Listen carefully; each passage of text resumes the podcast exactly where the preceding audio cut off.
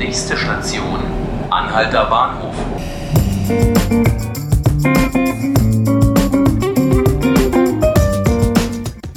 Hallo liebe Zuhörerinnen und Zuhörer. Hallo Berlin. Mein Name ist Nanke Garrels und Sie hören 5 Minuten Berlin, den Podcast des Tagesspiegels.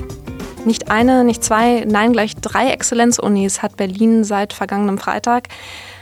Bei der Exzellenzfeier der Universitäten knallten die Korken und mein Kollege Timman Warnecke erklärt uns gleich, was es mit der Exzellenzinitiative und der Förderung für die Berliner Unis auf sich hat. Wir sind nicht mehr arm, aber sexy. Wir sind gefördert und exzellent. Der Exzellenzverbund aus TU, HU und FU und damit auch der Charité hat gewonnen, nämlich eine weitere Förderung im Exzellenzverbund. Ich habe hier im Studio meinen Kollegen Tilman Warnecke aus der Wissen und Forschen Redaktion. Hallo. Tilman, es wurde Wasser kaltgestellt und es wurde Sekt kaltgestellt bei der Exzellenzparty hier in Berlin. Jetzt gibt es den Sekt. Ja, genau, jetzt gibt es den Sekt fließt hoffentlich in Strömen. Wie sicher war das denn, dass der Exzellenzverbund wieder in die Förderung kommt?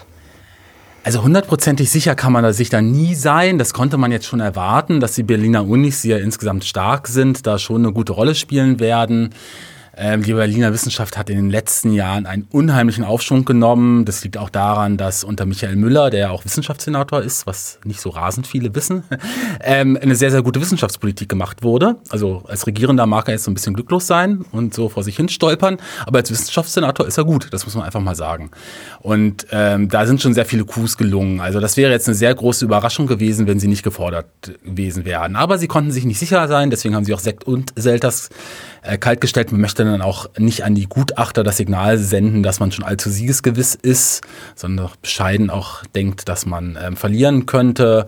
Eine große Rolle bei diesem Wettbewerb spielt auch mal der Antrag, den sie stellen. Da haben auch schon ganz hochgewettete Unis verloren. Deswegen kannst du dir nie hundertprozentig sicher sein. Es wurde ja im Vorfeld auch so ein bisschen geungt, dass man vielleicht auch dadurch, dass zwei der Unis ja sowieso schon gefördert wurden, auch so ein bisschen behäbig wurde und dass es dann ja immer schwierig ist, aus so einer Förderung heraus irgendeinen einfallsreichen Antrag nochmal wieder zu stellen. Genau, die FU und die HU, die wurden ja bereits gefördert, die TU noch nicht.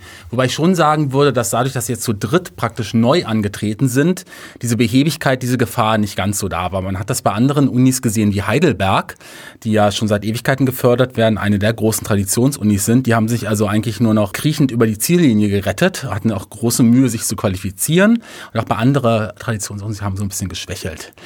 Jetzt aber nach der Entscheidung zeigt sich, dass tatsächlich doch die Traditionsunis gewonnen haben. Auch die, also es sind nur zwei richtige Newcomer reingekommen, Hamburg und Bonn.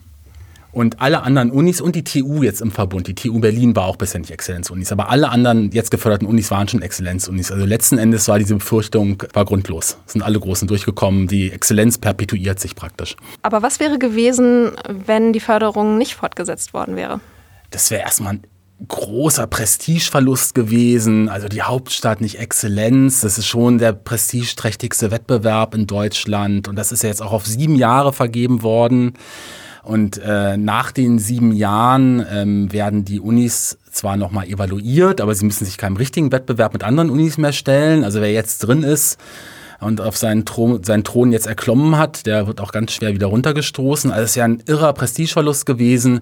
Und finanziell, die bekommen 28 Millionen Euro im Jahr, der Verbund, ist es im Vergleich mit amerikanischen Universitäten äh, Peanuts. Aber für eine deutsche Universität ist es relativ viel, weil es Mittel sind, die frei verfügbar sind.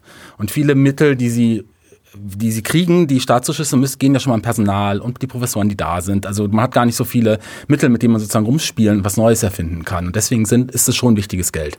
Das heißt, Sie mussten jetzt keine konkreten Versprechen machen für die Verwendung dieser Gelder, können sich frei entwickeln? Also Sie mussten schon, Sie mussten ja einen Antrag stellen und da muss man sehr detailliert ausführen, was man machen möchte. Und dafür muss es dann auch eingesetzt werden. Und das wird dann noch in diesen sieben Jahren dann auch überprüft. Aber im Antrag selber kannst du ja, rum, kannst ja rumspielen und dir neue Formate ausdenken. Also da ist sozusagen, da ist die Kreativität gefragt. Was können wir denn jetzt erwarten für zumindest die nächsten sieben Jahre und wahrscheinlich darüber hinaus? Naja, mindestens Harvard. Nee, ähm, das ist sicherlich übertrieben. Also der Blick in die USA verstellt auch, glaube ich, immer viel. Aber ich glaube schon, dass in diesem Zusammenspiel der Unis und ähm, da kann schon einiges geschehen. Also in den 1920ern war Berlin schon mal so eine Weltmetropole der Wissenschaft und ich glaube in den 2020ern kann das auch wieder passieren. Gerade weil sie das gemeinsam jetzt angehen. Also eine Uni alleine hätte das nicht vielleicht geschafft, aber so, dass man auf einzelnen Feldern, ähm, wo man sich gemeinsam jetzt wirklich unterhakt, da kann das, da kann was Großes entstehen.